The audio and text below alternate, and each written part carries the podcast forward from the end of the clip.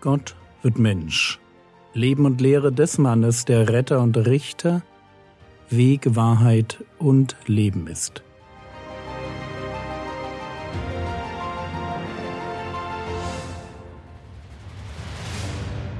Episode 335 Die Speise zum ewigen Leben Teil 1 Jesus ist mit seinen Jüngern wieder auf der anderen Seite des Sees von Genezareth. Und natürlich spricht sich das Geschehene schnell herum. Und noch etwas ist logisch. Wer Brot vermehren kann, der kann auch heilen. Das war vorher schon klar, aber jetzt geht es richtig rund. Markus Kapitel 6, die Verse 53 bis 56. Und als sie hinübergefahren waren, kamen sie in das Land Genezareth und legten an. Und als sie aus dem Boot stiegen, erkannten sie ihn sogleich und liefen in jener ganzen Gegend umher und fingen an, die Kranken auf den Betten hierhin und dorthin zu tragen, von wo sie hörten, dass er sei. Und wo auch immer er in Dörfer oder Städte oder in Gehöfte hineinging, legten sie die Kranken auf den Marktplätzen hin und baten ihn, dass sie nur die Quaste seines Gewandes anrühren dürften und alle, die ihn anrührten, wurden geheilt. Jesus wird zum Volkshelden. Aber wir kommen erst noch einmal zurück zu dem Tag, als er mit seinen Jüngern am Westufer ankommt. Und um den Text zu verstehen, müssen wir uns ein wenig mit Geographie beschäftigen. Johannes Kapitel 6, Vers 22 Am folgenden Tag sah die Volksmenge, die jenseits des Sees stand, dass dort kein anderes Boot war als nur eines, und dass Jesus nicht mit seinen Jüngern in das Boot gestiegen, sondern seine Jünger allein weggefahren waren. Die Volksmenge jenseits des Sees gemeint ist aus Blickrichtung des Ortes, an dem das Wunder geschehen war. Es sind also die Leute, die dort sind, wohin die Jünger gefahren waren, und ihnen fallen zwei Dinge auf. Punkt eins: es ist nur ein Boot da, kein anderes Boot. Punkt 2. Sie wissen, dass die Jünger Jesu allein weggefahren waren. Es handelt sich also um Leute, die bei der Speisung der 5000 dabei gewesen waren. Wir wissen nicht, wie sie nach Hause gekommen sind, aber jetzt sind sie daheim. Sie hatten die Jünger allein abfahren sehen, und sie merken, dass kein anderes Boot über den See gefahren war. Johannes 6, Vers 23. Es kamen aber andere Boote aus Tiberias, nahe an den Ort, wo sie das Brot gegessen, nachdem der Herr gedankt hatte. Tiberias liegt auch auf der Westseite des Sees von Galiläa, genauso wie Kapernaum. Mir scheint, die Sache mit dem Wunder hat sich sehr schnell herumgesprochen. Und jetzt fängt man an, Jesus zu suchen. Aus Tiberias fahren also Boote über den See, um Jesus zu finden. Man weiß ja, dass nur die Jünger mit dem Boot über den See gefahren waren. Also muss Jesus noch auf der anderen Seite sein. Dort, wo das Wunder stattgefunden hat. So jedenfalls der logische Schluss.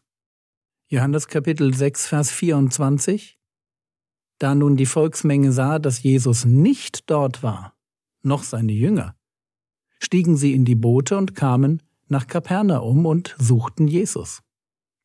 Wenn man Jesus sucht, dann ist Kapernaum die nächste logische Möglichkeit. Dort war Jesus sehr oft. Sie fahren also wieder zurück, vom Ostufer ans Westufer und diesmal nach Kapernaum.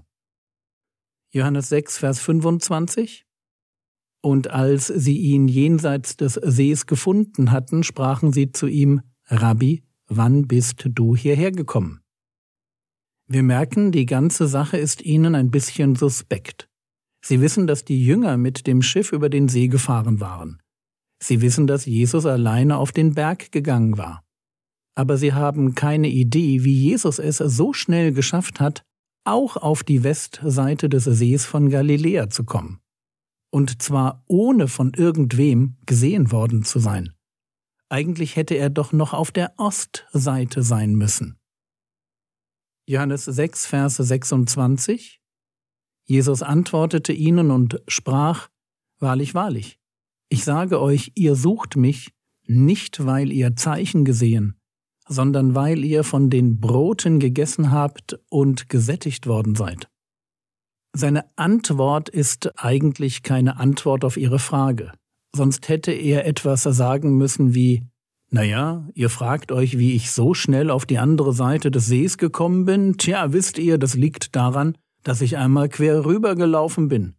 Und das geht halt deutlich schneller als außenrum. Aber Jesus sagt nichts dergleichen. Er antwortet, aber seine Antwort betrifft nicht die eigentliche Frage. Jesus macht das übrigens öfter so. Ich meine, er antwortet öfter mal nicht auf die direkt gestellte Frage, sondern auf eine dahinterliegende Thematik. Er nimmt quasi das ganze Thema, um das es geht, vorweg. Und auch diesmal geht es doch den Leuten nicht wirklich um die Frage, wann oder wie Jesus auf die andere Seite gekommen ist. Das Thema ist viel banaler. Gestern gab es etwas zu essen.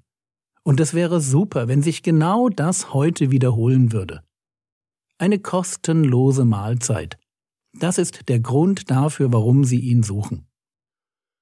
Johannes 6, Vers 26 Jesus antwortete ihnen und sprach, Wahrlich, wahrlich, ich sage euch, ihr sucht mich, nicht weil ihr Zeichen gesehen, sondern weil ihr von den Broten gegessen habt und gesättigt worden seid. Die Brote und die Fische, die sie gestern gegessen haben, sind für sie kein Zeichen, sondern einfach nur Brote und Fische. Sie sind gesättigt worden, und als ihr Magenknurren vorbei war, war auch ihr Interesse an diesem Jesus vorbei. Mehr als satt wollten sie nicht sein. Das Wunder war klasse, keine Frage. Aber es war für sie eben kein Zeichen. Was ist ein Zeichen?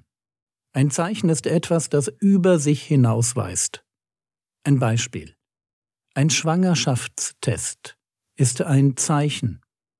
Er weist über sich hinaus. Er weist auf etwas viel Größeres hin, nämlich auf neues Leben. Und genau das ist die Speisung der 5000. Ein Zeichen. Problem? Sie hatten darin kein Zeichen gesehen. Ihr sucht mich nicht, weil ihr Zeichen gesehen habt. Eigentlich hätten sie nach der Sache mit den fünf Broten und zwei Fischen zu Jesus hingehen und fragen müssen, Sag mal, wer bist du? Und was willst du uns mit diesem Wunder sagen? Was ist das tiefere Geheimnis, das sich hinter diesem Wunder verbirgt? Das wären gute Fragen gewesen. Denn ebenso wenig wie wir heute solche Wunder erleben, hatten auch sie so etwas noch nicht erlebt. Wunder sind die absolute Ausnahme. Und wenn sie passieren, dann ist das einfach falsch und unvernünftig, wenn man sie achselzuckend einfach akzeptiert und sich ausschließlich darauf freut, dass dieser Jesus das mit den Broten morgen vielleicht noch einmal macht. Macht er eben nicht. Aber was er macht, das ist Ihnen einen Vorwurf. Ihr sucht mich aus dem falschen Grund. Und es ist gut, wenn wir uns am Anfang dieses Textes, der ja eine Predigt ist, die Jesus in Kapernaum hält, wenn wir uns auch schon mal die Frage stellen, warum wir mit Jesus unterwegs sind. Was motiviert uns, ein Leben für Jesus zu führen? Geht es uns um das ewige Leben, das wir eben nur bei Jesus finden? Oder folgen wir vielleicht einer viel banaleren Agenda, weil es uns doch um etwas Gesundheit, um Wohlstand, um innere Ausgeglichenheit und ein angenehmes Leben geht? Ich kann nur sagen, Hoffentlich nicht.